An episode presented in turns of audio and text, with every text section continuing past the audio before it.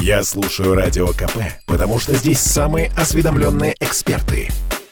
И тебе рекомендую. Где деньги, чувак? 17.03 в Петербурге и... Ну что, про деньги. Дмитрий Прокофьев в студии радио «Комсомольская правда», наш замечательный экономический эксперт и отец-основатель телеграм-канала «Деньги и писец». Дмитрий, здравствуйте. Здравствуйте. Помимо того, что вы слушаете нас в FM-диапазоне, вы смотрите нашу трансляцию ВКонтакте, и помимо того, что вы смотрите и активно лайкаете, я напоминаю. Вы можете также комментировать и задавать свои вопросы э, Дмитрию. Уверена, что они будут, как всегда, интересные. Дмитрий, давайте начнем с того, что мы вчера очень активно обсуждали в программе «Накипело» с э, нашими слушателями. Это удивительная статистика про бедность в Петербурге. Э, в, в России. Мы... И в Петербурге, естественно, тоже. Конечно, да, естественно, как часть страны. Тут да. мы э, должны отметить отраднейшую тенденцию. Бедность у нас уменьшается стремительно стремительнейшими темпами. Год от да. года у нас все меньше бедность, бедных. Если было изначально там несколько лет назад 13%, потом 12%, сейчас вообще всего 10% бедных. Меньше 10. Меньше 10. Олесь, я вас еще больше насмешу. Росстат не только пересмотрел свои оценки по бедности, а я думаю, что слушателям нашим тоже будет интересно. Как вы думаете, что у нас оказалось одним из драйверов экономики в прошлом году, который, и причем вот они повысили, понизили э, оценку по бедности, да, угу. а вот по какой, по какой отрасли экономики они могли повысить ее почти в два раза в прошлом году. Mm. Вот что у нас так росло и сейчас растет, прям вот драйвер экономический. Ой, я сейчас я скажу какую-нибудь э, ужасную вещь, типа, я не знаю, там, похоронные услуги. Ну, давайте я скажу. Давайте. А вот, знаете, вот, вот это где-то пересекается, потому что это общепит, который в прошлом году вырос э, почти на 8%. То есть мы с вами ходим чаще в рестораны. То есть народ стал ходить, то есть появились деньги, чтобы ходить в рестораны. Очевидно совершенно. И это растущее, это прямо растущее. То есть бедных меньше, ресторанов больше. Вот такой пир ну, у нас идет, пир на весь мир пошел. И... Зажили прям, да? Прям, Смотрите, прямо зажили. Как... Да, прямо зажили. очевидно и совершенно. Причем это вот э, идет не просто, а идет пересмотр тех оценок, которые были даны всего месяц назад. Росстат уже говорит, нет, да еще еще и было-то хорошо, а было и стало Вообще еще лучше. стало офигенно. Гуляем. Э, тут, да, еще тут надо сказать, что по поводу бедных, которые где меньше 10%, это исторический минимум в России. Мне тоже кажется. А, это важно подчеркнуть. А почему? Слушайте, ну, на самом деле как здесь... вышло? Вышло это так, э, что э, у нас Росстат считает бедных по доходам. У нас есть э, официальный порог бедности, который сейчас у нас порядка 13 700 рублей, ну, я могу там на рубль ошибиться. Угу. И вот если у вас э, подушевой доход оказывается меньше, э, больше, ну, 13, 14 тысяч рублей, да, не 13 700, а 14, так. то вы уже не бедный. То есть считается, что бедность – это когда вы получаете э, вот эти вот 13 700. Если больше, то у вас уже все хорошо. И если самым бедным, да, вот условно, ну, действительно самым бедным, заплатить какие-то вот там социальные выплаты, вот в нижней часть, вот у людей, которые условно получают очень мало, угу. чуть-чуть им влить э, денег, то статистически это будет как преодоление бедности. То есть э, вся фишка вот в этом самом пороге 13 тысяч. И не только в пороге, но еще и вторая фишка это одна, это, как, это одна сторона монеты. Uh-huh. А вторая сторона монеты заключается в том, что, э, как вы считаете, правильнее было бы считать, сколько денег вы получаете, вот бедный человек, сколько вы, или сколько вы тратите. Ну, конечно, сколько я трачу. Это а здесь важнее. считают столько, сколько вы получаете. Во всем мире считается порог бедности, когда человек не может тратить больше определенной суммы. Угу. Ведь вот эти наши 13 700, вот минимальный доход, ведь э, нам ведь нужно заплатить с них, пусть, пусть маленькие, но налоги. С них идут какие-то обязательные платежи. Э, надо, ну, теоретически мы предполагаем, что что-то надо отложить. То есть на потребление это идет реально еще меньше. Угу. И в мире это считают, что бедный это тот, кто не может тратить больше определенного порога. Да? Вот, вот ты не можешь себе купить еду, ты не можешь себе купить одежду, ты не можешь себе заплатить за квартиру. Ну, плохо, да, но мы тебе даем на это, на это мы тебе даем пособие, чтобы ты мог купить. почувствуете эту разницу. Да, но с другой стороны, э, опять же, все познается в сравнении. Мы понимаем, что, ну вот сейчас у нас объявлено меньше 10% бедных. Чтобы вы понимали, в Америке, например, бедных 15%. Э, но а, да, если рассчитывать, то там а, бедным, бедной считается семья, если у них меньше 22 тысяч долларов. Ну, то есть, если это пересчитывать на наши деньги, 33 тысячи на человека. Да, и еще... 30 тысяч, 3 тысячи рублей в, рублей в месяц. У нас 13 тысяч, а у них 33 тысяч. Порог бедности, понимаете? Да, и плюс еще вопрос, что вы на эти деньги сможете купить? Угу. То есть, э, если мы считаем, ну, так, правильная оценка бедности, она предполагает, что вы должны иметь возможность приобрести набор каких-то там продуктов, э, там, ну, приемлемого качества, да, угу, нормального. Угу. И а, если вы вот э, и отсчитывается от того, можешь ты ее купить или нет, сколько людей могут купить эти товары. Да? И если вот больше людей, которые не могут купить, да, они бедные, им надо помогать. Совсем другой, просто сама по себе методика определения. А у нас вот дали тебе деньги, больше определенную сумму, хотя ты бы на копейку, и ты уже перестаешь быть бедным. Да? И э, здесь еще э, на самом деле на минимуме у нас бедность такая вот была по, э, по расходам. Да? Э, мы жили прилично, это 12-13 годы. Вот максимум такого именно потребления – не доходов, а возможности купить товары на эти деньги. Потому что формально у вас суммы могут быть очень большие на руках. Вопрос, что вы на них сможете купить. Так вот, э, наилучшее такое сочетание, э, когда у нас, э, ну, там, условно, там и деньги были, и товары вы могли купить на это, они были в 12-13 годах. А потом все пошло вниз, вниз, и вот так потребление у нас потихонечку скатывается у всех. Да? И с чем еще связано? Ну, э, во-первых, конечно, были влиты достаточно большие деньги в прошлом году в поддержку, которые пришлись на наименее вот такие вот обеспеченные слои населения, да, социальная поддержка, выплаты, индексация uh-huh, пенсий, дополнительные деньги, там, лишь не будем говорить откуда, какие за что. И вот здесь э, э, это показало рост. Плюс еще, э, ну, страну, видимо, покинуло достаточное количество людей, оставшиеся деньги перераспределили а по населению? сумма перераспределилась. Я да. пошутила. А вы, вы серьезно, да? О, да, конечно. Люди, люди уехали, у нас меньше людей, что называется, меньше людей предъявляют спрос на вот эти, на вот эти деньги. Хотя Выплаты здесь, конечно, социальные. да, конечно, здесь э, это чуть-чуть сложнее, потому что у нас много людей, которые уехали, да, ну, сегодня никто не скрывает, что много людей mm-hmm. покинуло страну. Э, они, естественно, продолжают здесь, э, вывезли свои там какие-то небольшие, но капиталы, они продолжают потом эм, как-то получать деньги из России, но в целом вот та сумма, которая крутится здесь, она делится на меньшее количество людей. Дмитрий, простите, что я вас мучаю, но меня интересует вот прям, ну, реально на пальцах. Я вспомнила про Америку. С другой стороны, есть там, ну, условно говоря, такая страна, как Гана, я не помню, там, ну, типа средний доход населения 147 долларов в месяц. Ну, да нет, как раз это не Гана, это ну, вот там, вот там поприличнее немножко. Ну, понимаете, о чем ну, да, я, я говорю. Понимаю, да, Средняя вот Африка, вот, да. Да, что есть какие-то общечеловеческие понимания э, того, что считать человеком в бедности. У нас же нет, наверное, людей, которые в полном смысле слова голодают. Нет, в таких нет. Вот такого, что прямо вот у людей не было совсем вот на еду, нет, уже такого нет. Вот. Потому что есть определенный вот порог суммы, если вы получаете э, вот эти ежемесячные там, 200 долларов там, да, на человека в месяц, то это достаточно уже, чтобы вы не голодали. Да на самом деле у нас еще и э, вот этот вот такой серый сектор экономики никто не отменял. Люди продолжают получать в нем деньги. Но еще раз, это вот такое существование на, существование на грани выживания. А, на мой взгляд, самый объективный показатель, когда человеку можно говорить, что он вот на пределе вот таком, на, на бедности, это когда на еду, вот на физическое просто пропитание, угу. у него уходит э, треть, э, треть доходов. Вот это американский. Вот в Америке считают, что если ну, у тебя подождите. 30% уходит на еду, значит ты бедный. В России считают, ну, 50% вот для бедных, вот это наша потребительская корзина, так она и предполагается у нас, что вот ты вот эти 13 тысяч, вот то потребительское, вот 7, 7 э, тысяч у тебя на еду, а 7 тысяч на все остальное ни в чем себе не отказывай.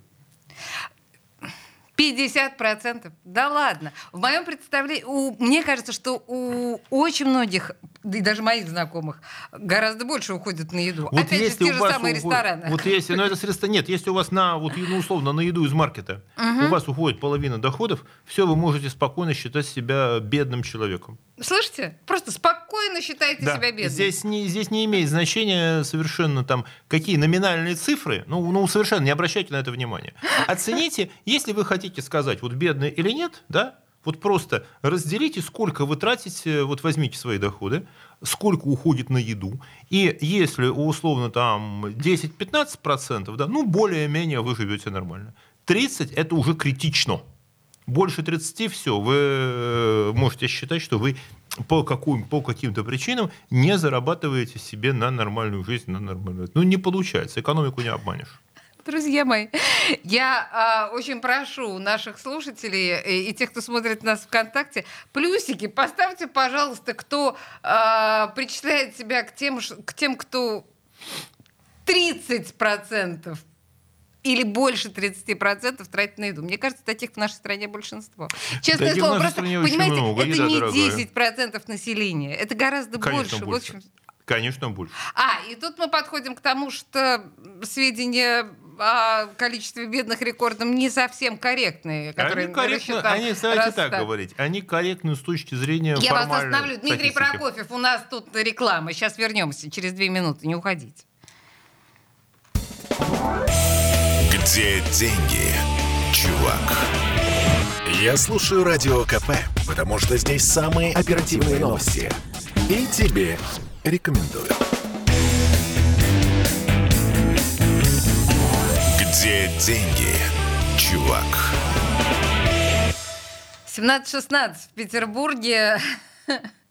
А, О правдивости Росстата, статистики лжи, наглой, наглой лжи, и вот об этом обо всем. Не ругайте мы Росстат. Они считают, как им приказывают, так и считают. Как умеют. Дмитрий Прокофьев в студии радио «Комсомольская правда», наш экономический эксперт. А Росстат нам объясняет, что меньше 10% бедного населения, а Дмитрий Прокофьев нам рассказывает, что в целом, да, конечно, бедного населения мало.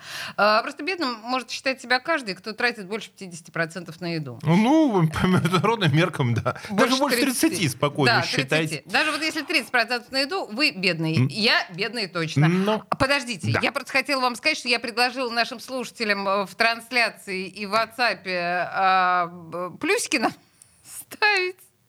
они ставят... Плюсики посыпались. Ну, конечно. Но это же очевидно. Ну, какие к чертовой матери 10%? Ну, абсо- то, что я больше 30% трачу на еду, а я точно не бедная, у меня несколько работ. Ну, да? Ну, получается, да, потому что вам получается все, все, все, что связано с бедностью, оно относительно, да? Вы, а, вопрос не в том, ведь мы а, работаем не, не для того, чтобы просто вот иметь формальное какое-то количество денег на душу, да? Да. а чтобы мы имели возможность жить на эти деньги, потреблять не ниже определенного предела товара, услуги и э, то, что мы хотим вообще, не, не хлебом единым жив человек. А, Мы сейчас будем звонить э, нашей э, замечательной, кстати, постоянной участнице программы «Накипела» э, социологу и журналисту Татьяне Протасенко. Звоним? А, уже, уже на связи, да? Да, да. Здравствуйте, Татьяна. Здравствуйте. Здрасте, А, здрасте. собственно, мы с вами хотели обсудить бедность. Да. А, Задавайте Бедность. вопрос, Дмитрий. Да, и то, что по этому поводу думают э, социологи. Наверное, то, что э, рассказал экономист, э, вы уже слышали. А что по Да. этому поводу показывают ваши исследования? Ну, во-первых, я могу сказать, что вот, э, собственно говоря, мы тут активно обсуждали, как и весь петербургский народ, вот эту зарплату, да? Я 84 прежде всего тысячи. хочу сказать, да, да. Якобы что- средняя зарплата петербуржцев. Мгм. Да, этот показатель, он абсолютно некорректен и очень плохо, что эту цифру вообще предложили в доклад, кто там писал губернатору, потому что это очень некорректно, и это, в общем-то, ерунда. Это не показатель уровня жизни.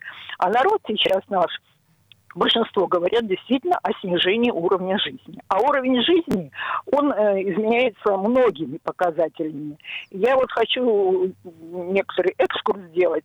У нас с 91 года, даже раньше, мы, социологи, социологи в нашем институте, а также по заказу мэрии Петербурга, мы проводили чуть ли не ежемесячные опросы по оценке благосостояния населения нашего города. Так. Они были регулярны. И самое главное, у нас был договор, он назывался там, значит, предпочтение населения бюджетной политики и там благосостояния, было условие, что эти э, результаты этих опросов мы будем публиковать. И я регулярно, раз в месяц или в два месяца, был огромный разворот в газете «Невское время», и там мы печатали все результаты. То есть эти результаты были предъявлены публике. Ну, а сейчас, сейчас нет этого да, абсолютно. Вот, я для того, чтобы посмотреть некоторые вещи, вот, я, значит, нашла там свою вот статью, там, в 95-м году, где там он как раз описывается, и почему это время. Потому что люди, сейчас очень многие сравнивают свою ситуацию с 90-ми годами. Так вот, тогда мы исследовали а, зарплата, ну да, не столько зарплата, сколько личный доход. Потому что вы вот, Олеся, сказали несколько там, так сказать, работ. Uh-huh. И многие повышает свой личный доход именно за счет нескольких работ, там, нескольких источников дохода. И сейчас, вот сейчас очень многие говорят, за счет чего у них снижается уровень жизни. Они потеряли вторые, там, третьи заработки. Так вот, личный доход плюс общий бюджет семьи, то есть сложение всех доходов, сколько каждая семья имела, значит, вот каждый месяц. Также средний душевой доход, сколько приходилось на одного человека в семье.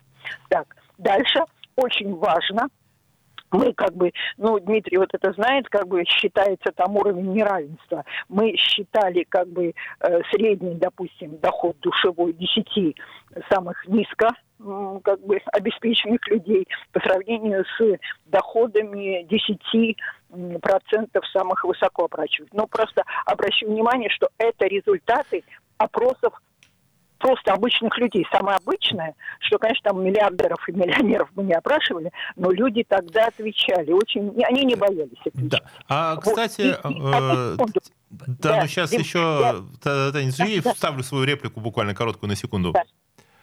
А, дело в том, что Росстат как раз, э, он да. тоже публикует еще э, свои опросы по расходам людей. Ну, не такие, угу. как ваши, но такая работа проводится.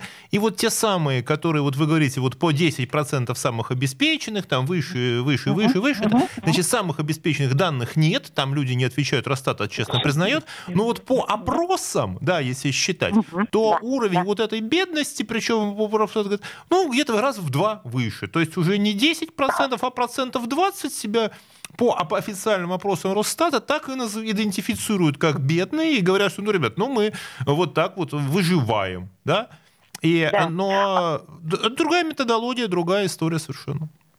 И она как бы не так вот э, картинку показывает, потому что когда считают средние доходы бедных, средние доходы во сколько больше, то я вот вам могу сказать, что э, в советские времена, э, как бы то, что имели, это было примерно один к четырем. Вот в 95 году примерно было в 10 раз вот люди обеспеченные получали, как бы имели личные душевые доходы, чем бедные. Но я обращу внимание, а вот по как бы доходам личным там в 20 раз было больше. Но я обращу внимание, что вот вы правильно заметили, сколько люди тратят. Так вот сейчас э, буквально ужас. Вот многие говорят, вот накипело об этом постоянно говорят. Действительно увеличились расходы, и не только на питание, а огромное увеличение на ЖКХ. Нам все больше и больше говорят, что на ЖКХ уходит действительно половина вообще как бы бюджета семьи.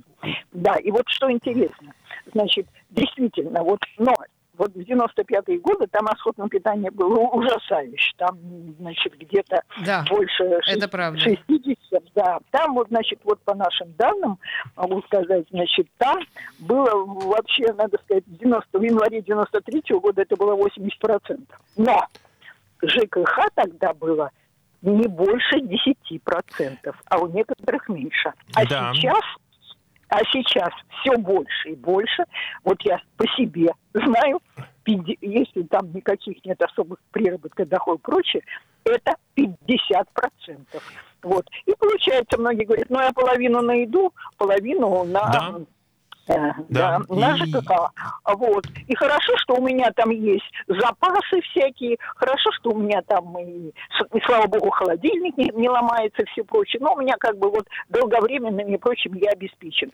А на ежедневную жизнь, ну вот мне с трудом хватает, но получается вообще 50-50. Вот это самый страшный показатель сейчас. Поэтому говорить о уровне заработной платы это только вообще злить население. Я вот всегда и поразительно, потому что мы все время социологи получали, рассказывали. Я ходила вообще к Масмеденко, рассказывала, показывала результаты опросов. Тогда, кстати, вот хочу похвалить Аллу Юрьевну Манилову, когда была главным редактором «Невского времени», сейчас она уже опять вернулась в Петербург, был в Невском времени был хороший раздел социологический, и мы это все публиковали. Татьяна, народ как раз это читал. Я перебью вас на одну секунду, просто еще хотел вот то, что вы говорили, очень важный аспект. И тоже э, каждый на себя, наверное, примерит. Две минуты у А, нас да, осталось. а потому что буквально э, вот не, не на днях у меня был разговор с как раз с человеком, который получает больше белую зарплату, 80, э, вот больше 80, он получает официальная зарплата 100 тысяч, белая, легально человек работает. Говорит, но за то, чтобы мне заработать эти деньги, выполнить все задачи, которые на меня нагружены, это не 8, это говорит, 10 часов в день, 6 дней в неделю. Да-да, я выполняю. А для того, чтобы жить, то есть обеспечивать там еще семью, переезды, все вот эти вот усилия, еще вторая работа, говорит, у меня нет выхода. Да, говорит, я, говорит, получаю где-то, говорит, ну, бюджет, говорит, где-то 1120-130, это хорошая, да, зарплата. Говорит, Да, у меня да. нет выходных. У меня, говорит, пол воскресенья Да. есть поспать. А две работы, и на которых на меня говорит, задач, говорит, да, мне прибавили зарплату, но задач стало намного больше. И в итоге, чтобы заработать себе, окупить примерно, говорит, я ни, никак за последние годы не улучшил жизнь. Как, как крутился на том же уровне, так и кручусь. Зарплата больше, но гораздо больше нагрузки, которая совершенно не дает ни восстановить силы, ни как-то все. И я думаю, что все, очень многие сейчас э, вот так этот заработок, который да, да, необходим, он просто съедает силы, и э, в итоге ты приходится себе тратить все больше и больше даже на здоровье. Друзья мои, к сожалению, Есть, я есть вынуждена... такое выражение, есть такое выражение, человек выгорает. Вот, человек выгорает. Мы, на самом деле, я думаю, что к этой теме еще вернемся. У нас на связи была э, социолог и журналист Татьяна Протасенко. Спасибо вам большое, Татьяна, что вы приняли участие в нашем разговоре. Я думаю, что о бедности мы можем говорить действительно бесконечно и неоднократно. Еще вернемся к этой теме. Спасибо, принято. У нас перерыв? ну, у нас сейчас, да, на нас новости наступают. Просто я хочу сказать, что действительно вот то, как... а, с- Через какие розовые очки Росстат смотрит на российскую э, проблему бедности, прям умиление берет, честное слово, э, обнять и плакать. Дмитрий Прокофьев в студии радио «Комсомольская правда», наш э, экономический эксперт и отец-основатель телеграм-канала «Деньги и писец». Не уходите никуда, через 4 минуты после новостей мы вернемся. Где деньги, чувак? Слухами земля полнится. А на радио КП только проверенная информация. Я слушаю «Комсомольскую правду» и тебе рекомендую. Где деньги, чувак? 17.33 в Петербурге, и нет, мы не можем закончить тему бедности с Дмитрием Прокофьевым. Нам так замечательно выступила таким замечательным экспертом Татьяна Протасенко. И я уже думала, что все, мы сейчас перейдем к другим темам. Не можем мы перейти к другим темам. Сейчас еще буквально несколько слов. Нина нам пишет. Получаю пенсию 21 тысячу, 12 трачу на еду, 4 тысячи на коммунальные услуги.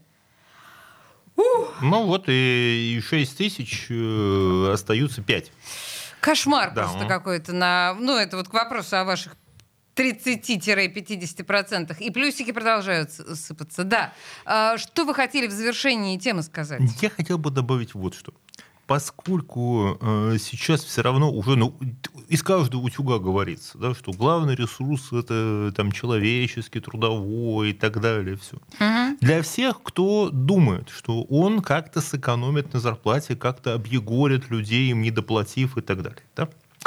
Вот американский министр финансов Джанет Йеллен, э, которая была еще и руководителем ФРС, Мгм.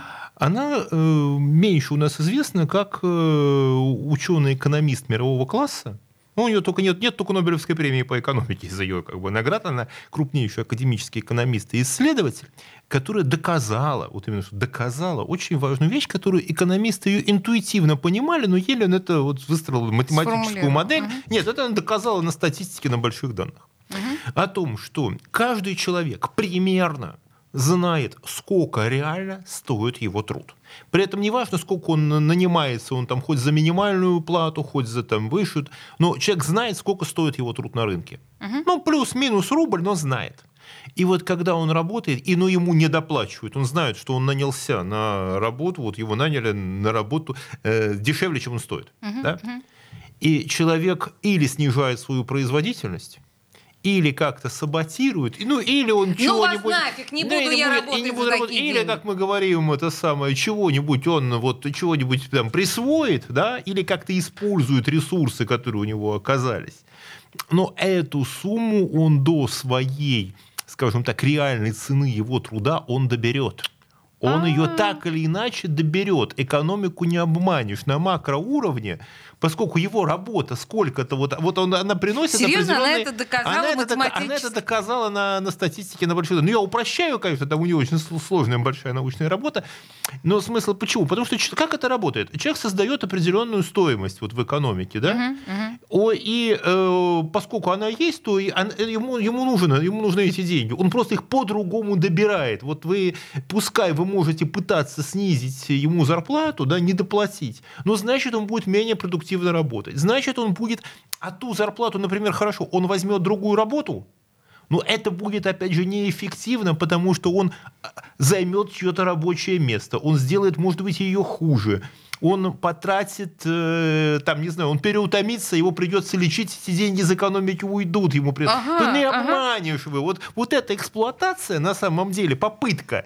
создать вот такое вот давление на труд, его сверхэксплуатировать, она, не, она на, на макроуровне не работает. Понимаете, Все на каком, на каком уровне э, работает справедливость? Вот это вот... Это а, работает справедливость, вот так вот, да. Мировая справедливость. Это, хочешь сказать, бог не фраер, он все видит, но это, пожалуй, слишком. Он видит, потому что вот это вот э, и гипернеравенство, да, если оно обусловлено именно эксплуатацией, да, мы платим за это вот каким-то развалом, недостатком, проблемами, но люди не будут работать. Плати... Вот придется честно платить, ничего ты не сделаешь с этим. Ладно, принято. Давайте к другим темам, которые у нас заявлены. Э, я сейчас про приятное, потому что, да, мы понимаем, что у нас вторая часть марлезонского балета, то есть наших выходных длинных, шашлыки. Да. А, я на всякий случай напомню, что э, шашлычные места в курортном районе не готовы. То есть нам разрешили с вами жарить, э, ставить мангалы и жарить шашлыки только в курортном районе в определенных местах. Эти места не готовы. Делайте, что хотите. На своих участках жарите шашлык. Но так или иначе, мы понимаем, что шашлычный набор за год подорожал совершенно несущественно. 3%. Мне очень нравится это. Мы говорим, что... То есть, опять же, жить стало лучше, жить стало веселее. А, смотрите, это очень похожая история, э, э, как эм, Помните, мы с вами говорили о том, что почему э, долго не дорожал борщевой набор? Потому что мы не считали говядину. Вы не считали мясо в нем, да? Угу. А в шашлыке основная э, доля расходов на шашлык это все-таки мясо. А курятина, свинина и баранина подорожали не очень значительно. Россия с этой точки зрения, она вполне себе такая куриная, ну не сказать сверхдержава. Куриная страна. Куриная страна, да, ну курица у нас очень распространена, и ку- ку- курятины много. Она не считается у нас здесь лакомством. Когда-то курятина была такое диетическое мясо. Нет, сейчас курятина это массовый такой продукт. И это результаты э, как раз вот 90-х и нулевых, когда были построены колоссальные куриные там, и свинокомплексы. Вот, э, курицу и свинью у нас их выращивают, ее много, этого мяса много, и оно подорожало не сильно. Вот говядина нет, говядина другая история. Говядина подорожала довольно сильно, говядина по-моему. заметно, говядина заметно подорожала, потому что говядина это идет спрос на на тушенку, на Эм, ну, много что, скажем так. На говядину есть избыточный спрос, в том числе и со стороны, и со стороны государства, да, не будем уточнять. А, вот. Ну, консервы мы имеем в виду? Ну и консервы, да. Mm. да. На говядину есть э, спрос, скажем так, спрос на говядину опережает ее предложение. А вот на курятину и свинину баранину нет. И э, поэтому здесь есть э, большие, называется, возможности. Да? Плюс еще, а, почему баранина? За это мы должны в, Петербурге, по крайней мере, мы должны поблагодарить э, в огромном количестве, которые здесь у нас появились, э, вот шашлычные, шаурмичные и так далее, они предъявляют спрос тоже на, на баранину, на, на курятину, ну, на баранину больше, ну, бараний шашлык, все они же, как правило, все эти заведения, да, они, э, ну, так, халяльные, да, баран. Там, значит, баран. Ну да, свинина да, другая история. Да, это баран, и, соответственно, здесь баранину привозят, потому что понятно, куда ее сбывать, и, естественно, часть этой баранины, она попадает и на прилавки магазинов. В городе ее много, и поэтому у нас э, для Петербурга вот такая история. Там, где есть массовый такой потребительский спрос, там обязательно появляется предложение, и э, продукты так не дорожают. У нас и так мясо, у нас мясо не, не дешевое, но э, оно не сильно выросло в цене, в отличие от, от ну, говяжьих. Да. Ну, знаете, если мы с вами заговорили о вкусненьком, все же настроены, да, на шашлыки в предстоящие выходные дни. Давайте вернемся на секундочку к общепиту, вот, э, который мы упомянули. Да. А, вы сказали, что это самый большой рост. Росстат сказал, не я. Ну, в, то есть а в дву, предполагалось 4,7. Да, процентов за прошлый год выросло. Она говорит 7,6. 7,6 оказалось. Да, ну почти в два раза. А, и это вызывает учитывая наш разговор о бедности, это вызывает некоторое недоумение. С другой стороны, если мы говорим о том, что мы там типа 50% мы бедные, если мы 50 или 30% тратим на еду, может быть, мы слишком увлекаемся общепитом? Мы, мы слишком много тратим деньги на рестораны, скажем так. Нет, я не думаю, что здесь речь идет на рестораны. Понятное дело, что у нас есть э, богатые люди, но э, почему вырос спрос на общепит? Во-первых, когда у вас э, нет денег на... Вы понимаете, что у вас э, все подорожало. Ну, например, одежда подорожала на 30% у нас, да, вот э, по оценкам самих производителей да, российских. Угу. Машины у нас подорожали в два раза. Угу. Когда человек понимает, что на машину, на одежду там особенно не накопишь, да, а деньги есть, ну, вроде себя чем-то порадовать, ну, нормально, э, нормально пошли, пошли где-то поели. Это как синдром губной помады? Да, синдром, да, да, да, очень похоже. Следующий момент. Э, если вы много работаете, вам просто не добраться до дому. И человек рассуждает так, что не буду я есть дома, да, я где-то надо перекусить, где-то надо перехватить, где-то надо поесть. Контейнеры?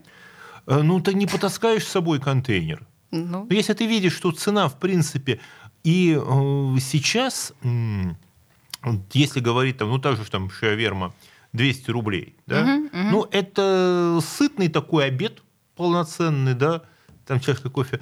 Человек думает, ну, ладно, поем я. Угу, угу. Вот. Плюс еще э, люди повыходили из дома. У нас же все-таки два года народ сидел дома с этими ковидными О, ограничениями. это эффект отпущенной пружины, да? Эффект отпущенной пружины, это он не такую небольшую роль играет, но он играет, он есть. Да? Кстати говоря, извините, тут да. еще важный момент, потому что у Сбера есть вот э, исследование, которое показывает, что наиболее быстро растущий сегмент в сфере общепита по всей стране Знали ли вы, доставка еды? Доставка еды, да, тоже считается, что люди доставляют готовую. Ну, это примерно это звенья одной цепи, насколько да, я понимаю. Да, да. Нет, да? нет, сил, нет сил готовить. Чуть-чуть денег больше появилось, но готовить, э, готовить не хватает сил готовить. А... Можно, можно, можно привезти, можно вот так вот поесть. Но вообще любопытно, что мы не входим в этот топчик регионов по количеству бизнеса в сфере доставки еды почему-то. То есть это... А, потому что у нас, э, потому что Петербург город супермаркетов. Потому что у нас очень много, у нас близко можно дойти до супермаркетов, купить. У нас много вот этих общепитовских заведений. В принципе, город чуть-чуть побогаче.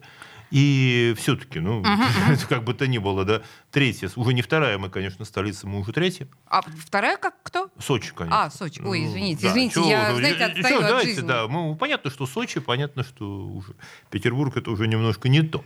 Вот. Но, тем не менее. Слушайте, мы на самом деле... Я, да. тему еды мы должны прервать, просто потому что на нас опять же реклама, да, надвигается а, прямо Перекусить сейчас. хочется. Это есть еще пару слов про еду тоже есть, но Да, мы э, буквально через две минуты после рекламы вернемся к нашим экономическим беседам с Дмитрием Прокофьевым, отцом-основателем телеграм-канала «Деньги и писец». И мы, кстати, наверное, еще должны немножко про вузы поговорить. Но Обязательно. Это, да, это чуть позже, через две минуты, не уходите. Где деньги, чувак? Я слушаю Радио КП, потому что здесь самая проверенная и оперативная информация. И тебе рекомендую. Где деньги, чувак? 17.46 в Петербурге, и мы продолжаем наши душеспасительные беседы про деньги с Дмитрием Прокофьевым. Тема, которая у нас заявлена в нашем анонсе, э, предложение вернуть распределение для выпускников-бюджетников. Это госдумовское предложение. Наши талантливые депутаты в очередной раз э, создали новое, хорошо забытое старое, распределение как-то было в Советском Союзе. А в моей жизни это было так, что мне грозило распределение в Бокситогорск учить музыке э, оленей. Или Бокситогорский вы... оленей. А, ну, я не знаю. Ну, не, хорошо, не оленей. Кто там будет? рядом, это вообще-то у нас не очень далеко. Но это достаточно далеко. Так или иначе, я была вынуждена выйти замуж. Хорошее За... слово вынужден. Ну, я, вы... я вышла замуж, чтобы не ехать по распределению. Да, тогда было такое условие, что если ты выходишь замуж за человека с высшим образованием, постоянным местом работы и чем-то там еще, ты остаешься в городе. Вот, я приняла такое решение. Вынуждена была.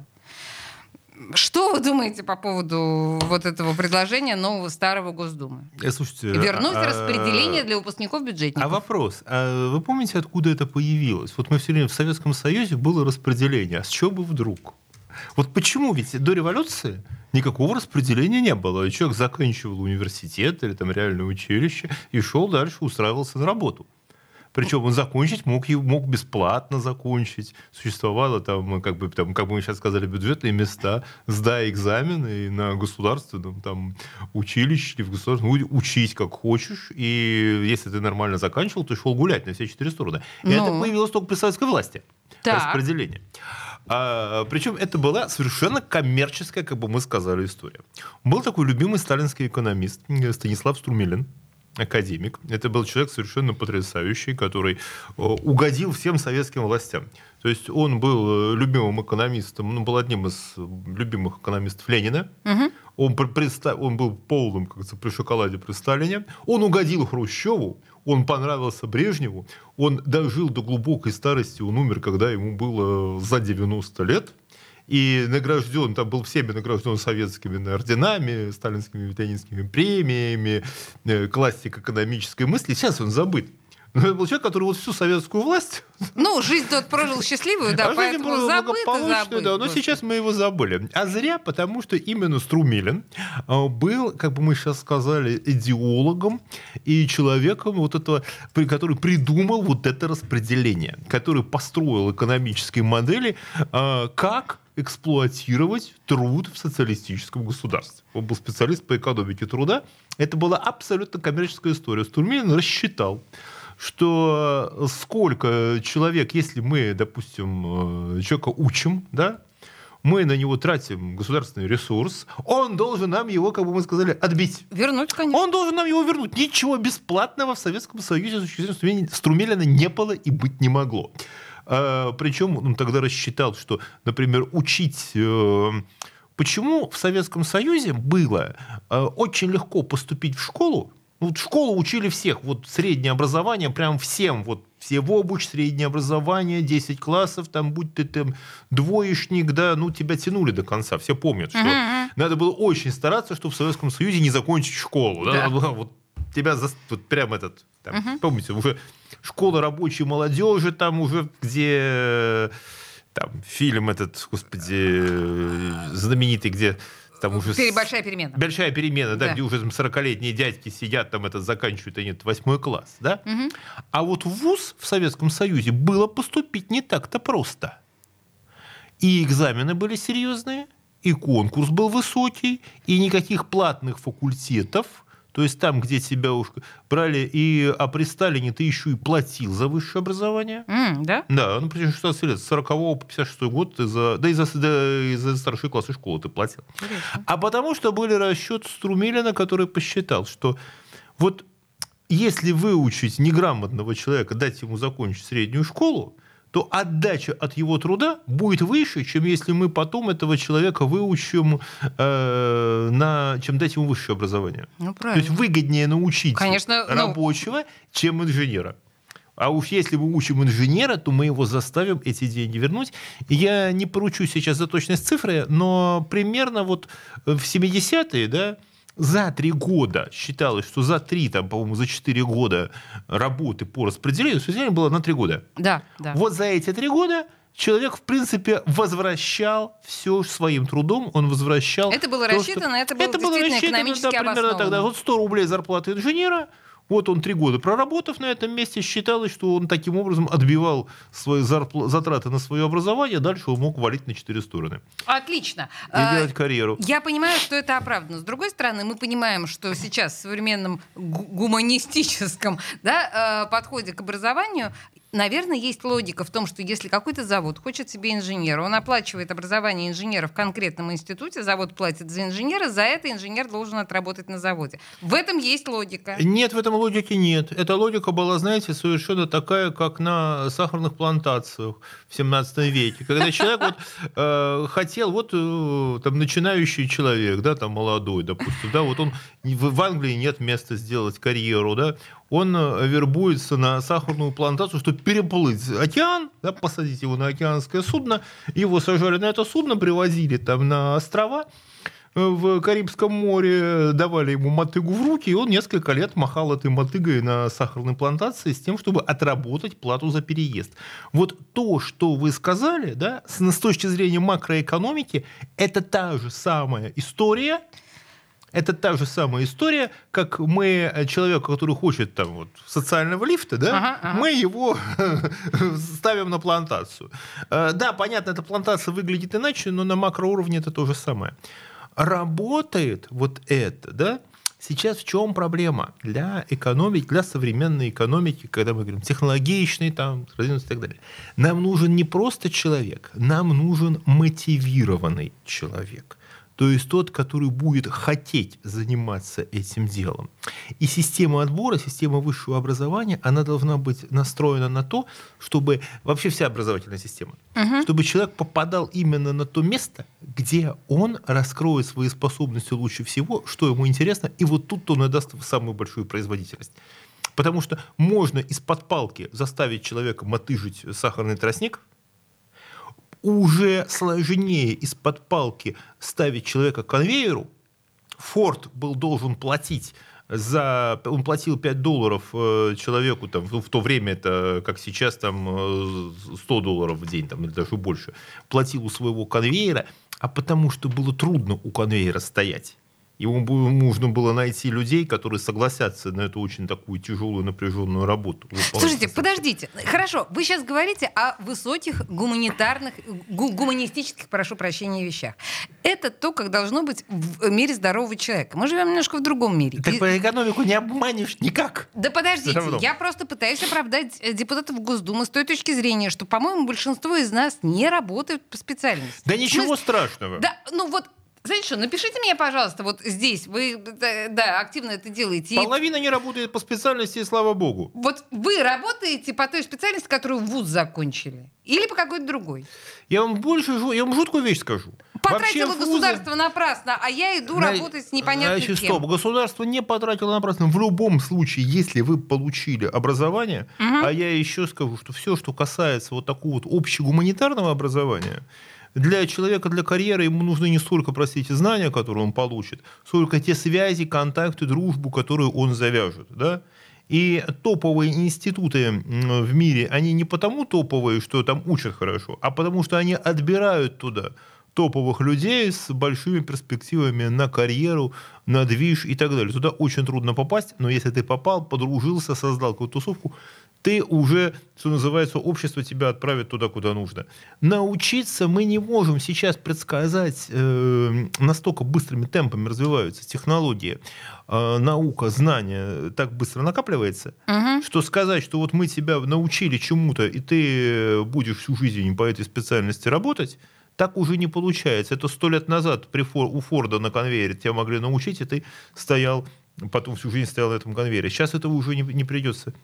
Ты... То есть э, наши сейчас профессиональные навыки флюи или понятие профессии флюидно, и мы да. всю жизнь учимся. Мы всю... всю жизнь учимся, натаскиваемся, и вот это вот требование высшего образования, которое, да, на, угу. это на самом деле некое требование такое работодателя, что есть у человека получил диплом, у него а, у него либо были деньги заплатить за него, ну по-честному, да, да, да, да, либо он такой упористый, усидчивый, имел возможность э, сидеть, или как вариант, у его родителей были деньги, чтобы нанять ему репетиторов, чтобы дать ему возможность учиться, натаскивать его, и вот он там хорошо сдает ЕГЭ. Ну, наверное, он что-то стоит. Или, ну, еще сам... есть понимание того, что если человек получил высшее образование, определенную системати... систематику восприятия у него есть систематика, да, точно у него что-то вложено, он, по крайней мере, умеет читать инструкцию, там, читать, считать, давать какие-то... Он умеет систематизировать знания. Да, да, да. Его можно приспособить уже к какому-то какому другому делу. Угу. Да? И опять же на основе базового гуманита мы такой пример, как вот классическая русская гимназия, откуда человек выходил э, там с латин с двумя древними языками, двумя современными. У да? нас 20 секунд. И это работало потом на него на всю жизнь. Понимаете, да? Но у нас не такой философский получился, да, эфир. То есть э, не столько прикладной, сколько мы очень философски Люди должны заниматься тем, чем хотят. Ну, хорошо, да. А депутаты Госдумы должны уйти на пенсию уже все давно. Мы об этом обязательно завтра поговорим с Виталием Милоном, мы об этом тоже. А в студии радио «Комсомольская правда» был э, Дмитрий Прокофьев, наш экономический эксперт, который всегда очень полезно комментирует всю актуалку, которая приходит к нам. И подписывайтесь, пожалуйста, на его телеграм-канал «Деньги писец». Спасибо большое, Дмитрий. Спасибо, Олесь. Где деньги, чувак?